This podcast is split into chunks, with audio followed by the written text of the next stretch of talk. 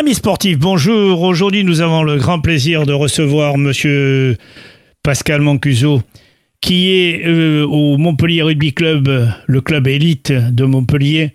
Et sa fonction précise, il visionne tous les joueurs de talent susceptibles de venir à Montpellier. Bien évidemment, une mission très difficile et, ma foi, euh, Monsieur Mancuso, merci d'avoir accepté notre, notre, invitation. Bonjour. Bonjour. Alors dites-nous un petit, cette fonction au sein du Montpellier Rugby Club, ça n'est pas évident, hein ben Écoutez, euh, vous savez, donc j'ai un long parcours avec le club. Maintenant, ça fait bientôt 35 ans que je suis, euh, je suis au MHR. Donc j'ai occupé beaucoup de fonctions d'entraîneur euh, d'équipe senior, d'entraîneur des jeunes. J'ai été directeur technique. Puis après, je me suis occupé du rugby féminin. Et donc, comme maintenant je suis à la retraite, mais pas en retrait, je veux dire, du club, on m'a demandé et on m'a sollicité pour pouvoir m'occuper de cette tâche. Alors, je fais avec grand plaisir. Bien évidemment, bien évidemment, euh, vous adoptez un système très efficace parce que lorsqu'on part à la retraite, il ne faut jamais s'arrêter pour faire travailler les ménages. Ah, mais tout à fait. Bon, je trouve que ça, ça me permet de rester dans, dans, quelque chose qui me passionne, euh, qui est le sport et en particulier, bien entendu, le rugby. Alors comme tout, comme tout bien évidemment, euh, ce travail est très intéressant et il mérite d'être accompagné de la chance. Parce que lorsqu'on regarde des matchs, lorsqu'on regarde un joueur euh, qu'on a l'intention de le faire venir dans le club, faut-il qu'après, il ne change pas de caractère, il ne change pas de système de jeu, il ne change pas? C'est très difficile. C'est aussi parfois des paris, mais bon, vous savez, moi je suis euh, dans cette cellule de, recrutement, mais on est, plusieurs personnes à, croiser nos informations pour éviter de, se tromper. Donc on peut faire bien entendu des erreurs, comme tout, comme, comme toute personne qui s'occupe de, ce type de travail, mais on essaye d'en faire le moins possible. Donc on essaye de se faire confiance on utilise beaucoup de, visio, de, vidéos, mais aussi on travaille beaucoup sur le terrain en, allant voir euh, euh, les joueurs euh, vraiment en activité. Sur le champ, sur le champ, bien évidemment. Oui, mais ensuite, bon, lorsque vous avez analysé ce joueur, après, le travail reste à faire par le président et le trésorier.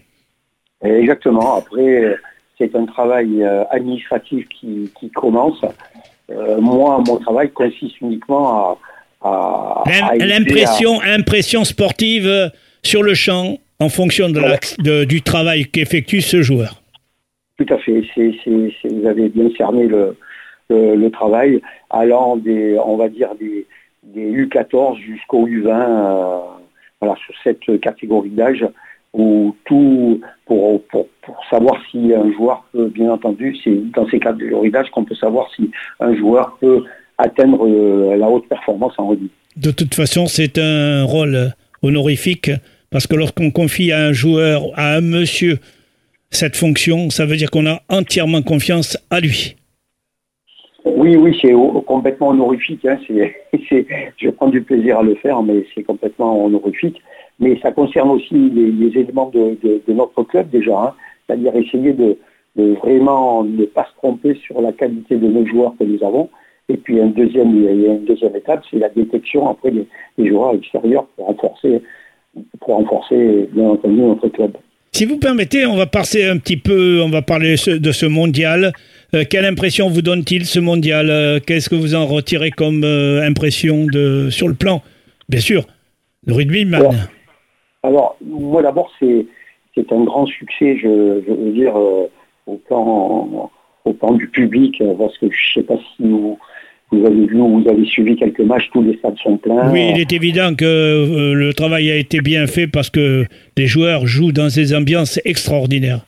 Ah oui, c'est extraordinaire avec des, gens qui se côtoient, des gens qui se mélangent, euh, des peuples qui viennent un peu du monde entier. Et je trouve que ça, c'est pour, euh, pour, pour, notre sport, c'est quelque chose d'extraordinaire. Et puis après, il y a, il y a aussi le côté sportif. Donc pour l'instant, on a un peu l'impression que, euh, puisque notre sport n'est pas encore comme le football, un sport planétaire, et il le sera peut-être jamais, mais euh, euh, il y, a, deux vitesses en gros, on est en train de, percevoir comme toujours les grandes équipes qui font partie de ce qu'on appelle le, tiers numéro 1, hein, les 12 ou 13 premières équipes mondiales, et puis après le, restant des équipes. Donc pour l'instant, il y a des confrontations qui sont pas toujours équilibrées, bien entendu, et, mais on va rentrer maintenant dans, les phases, la phase cruciale et, dès demain avec ce France-Italie. Oui, alors donc ce match France-Italie, bien sûr, vendredi soir, euh, vous le voyez comment euh, en analyse brève? Ben, Écoutez, euh, si on analyse le contexte, l'Italie se relève d'une défaite très cuisante contre de 96 à, 17 contre les All Blacks qui ce jour-là ont, fait un match extraordinaire. Ils, étaient contestés dans leur manière de jouer. Et ce jour-là, je pense que les Italiens, on n'a pas vu la véritable équipe d'Italie parce qu'ils ont été débordés par l'intensité et surtout la vitesse de, de, des All Blacks qui ont été vraiment sur jeu assez extraordinaire. Donc on va attaquer une équipe qui va être qui est une bête un peu blessée. Et vous savez, les Italiens comme nous sommes des Latins et et euh, il va avoir une réaction d'orgueil. Je pense qu'on n'a pas véritablement vu cette équipe d'Italie. Euh, maintenant, euh, est-ce qu'il faut craindre cette équipe d'Italie? Je pense que d'abord, il faut, il faut craindre l'équipe de France, c'est-à-dire que, nous soyons en capacité de mettre les choses en, bon ordre. C'est-à-dire qu'en rugby, il faut être très fort toujours dans, dans la conquête du ballon, dans l'occupation du terrain. Dans, dans la On connaît leurs défauts de toute façon. On connaît aussi, bien entendu, leurs défauts, et c'est là-dessus qu'il faudra, bien entendu, s'appuyer. Mais d'abord, euh, que, l'équipe de France soit, soit sereine et, joue son, jeu véritable. Et puis après, c'est s'occuper, bien entendu, des, faiblesses de l'équipe d'Italie pour pouvoir enfoncer les coups. Je crois que tout va se jouer, de mon point de vue, dans les 20 ou 30 premières minutes, si on est capable... Il faut les asphyxier d'entrée. Voilà, si on, si on les met sous pression, si on les empêche de jouer, si on les empêche de, comprendre qu'ils ne gagneront pas le match, eh ben, je pense qu'on aura fait euh, pendant ces 30 premières minutes euh, euh, le, travail idéal pour pouvoir remporter ce match. Eh bien, allez France, merci Pascal Mancuso et nous souhaitons que la Marseillaise soit, soit répétée, répétée dans les tribunes.